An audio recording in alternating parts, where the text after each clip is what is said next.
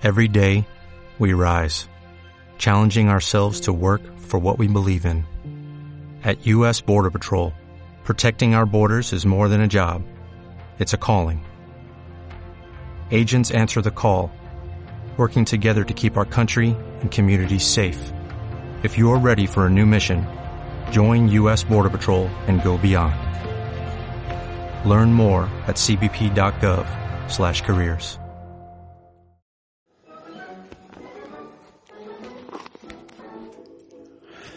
Bienvenidos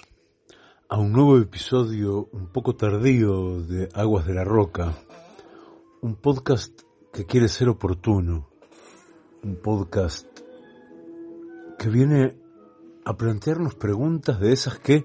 a veces ni se ven ante los ojos de tan obvias que son. Y a la postre,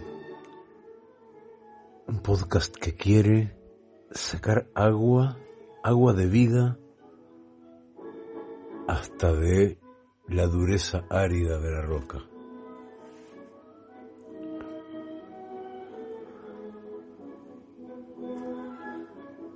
Hace mucho tiempo, hace muchos, muchos años que busco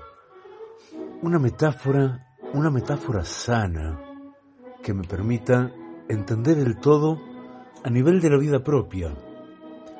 no forzosamente a nivel de conceptos abstractos y enormes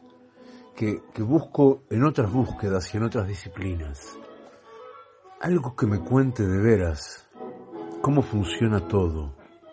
Y de repente me encontré y me vino un sueño despierto.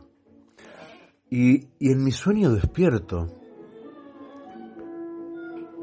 estoy en un bosque es un bosque compuesto de muchos grupos de árboles que están extrañamente divididos por especies. Cada grupo es básicamente árboles de una única especie y los grupos están distantes entre sí, median entre ellos claros soleados y en el medio del bosque una casita pequeña. Se ve un poco abandonada y a través del sucio vidrio de su única ventana vi una mesa y sobre esa mesa un florero enorme del que rebosaban unas pocas flores marchitas. Y tras el florero con los ojos fijos en las flores marchitas sonreía una señora muy anciana y arrugada, de pelo blanco recogido, y no desviaba su mirada de las flores, y tras ella una pared medio verdosa y algo descascarada, de la que colgaba un cuadro, un cuadro enmarcado con un marco de madera bellamente labrado. Y en ese cuadro se veía un bosque, un bosque en el que los árboles también se agrupaban, pero los grupos estaban mucho más próximos unos de los otros. Y si bien cada grupo tenía la personalidad de una especie particular de árbol, los había en cada grupo árboles de casi todas las especies. Ah, y en medio del bosque una casita, una casita pequeña que se veía abandonada. Y, si te acercabas por el vidrio sucio y empañado de su única ventana, era posible entrever una mesa y sobre la mesa un florero pequeño del que rebosaban muchas flores. Algunas de ellas colgaban marchitas casi por completo y otras de ellas eran manifestaciones patentes de las ganas de vivir. Y retenían, retenían lo más que podían de sus colores y seguramente así de sus aromas. Y, y detrás de las flores se veía la mirada de una señora muy anciana de frente arrugada que contemplaba las flores y su cabello blanco estaba recogido y detrás de ella había una pared, una pared fea, con humedad, descascarada, de un viejísimo color verde de la que colgaba colgaba un cuadro enmarcado en un marco de madera sencillo y en él en él se veía un bosque. Un bosque de, de, de árboles entremezclados y más o menos próximos los unos a los otros. Y en el medio del bosque una casita pequeña y en esa casita había una sola ventana que estaba medio cubierta por el moho, pero si limpiabas como si fuera una pequeña mancha en el moho, entonces era posible ver dentro de la casita una mesa. Y, sobre esa mesa como un vaso grande de esos de esos que que usan para tomar cerveza caliente en el centro de Europa,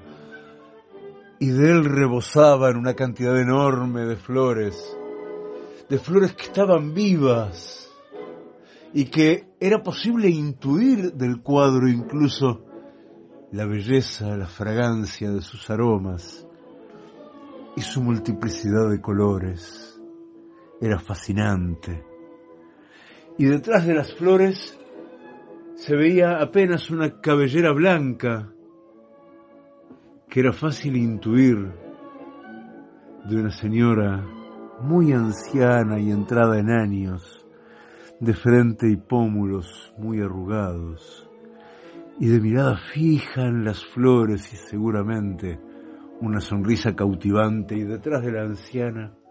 una pared medio derruida. Y de la pared medio derruida colgaban jirones de lo que ha de haber sido alguna vez una preciosa imagen, un precioso dibujo enmarcado, y en estos jirones de aquella imagen es posible advertir un bosque, un bosque tupido, y dentro de ese bosque tupido una casita muy, muy, muy, muy pequeña, cuya única ventana está un poco rota y por donde entra el viento helado, es posible ver que en la casita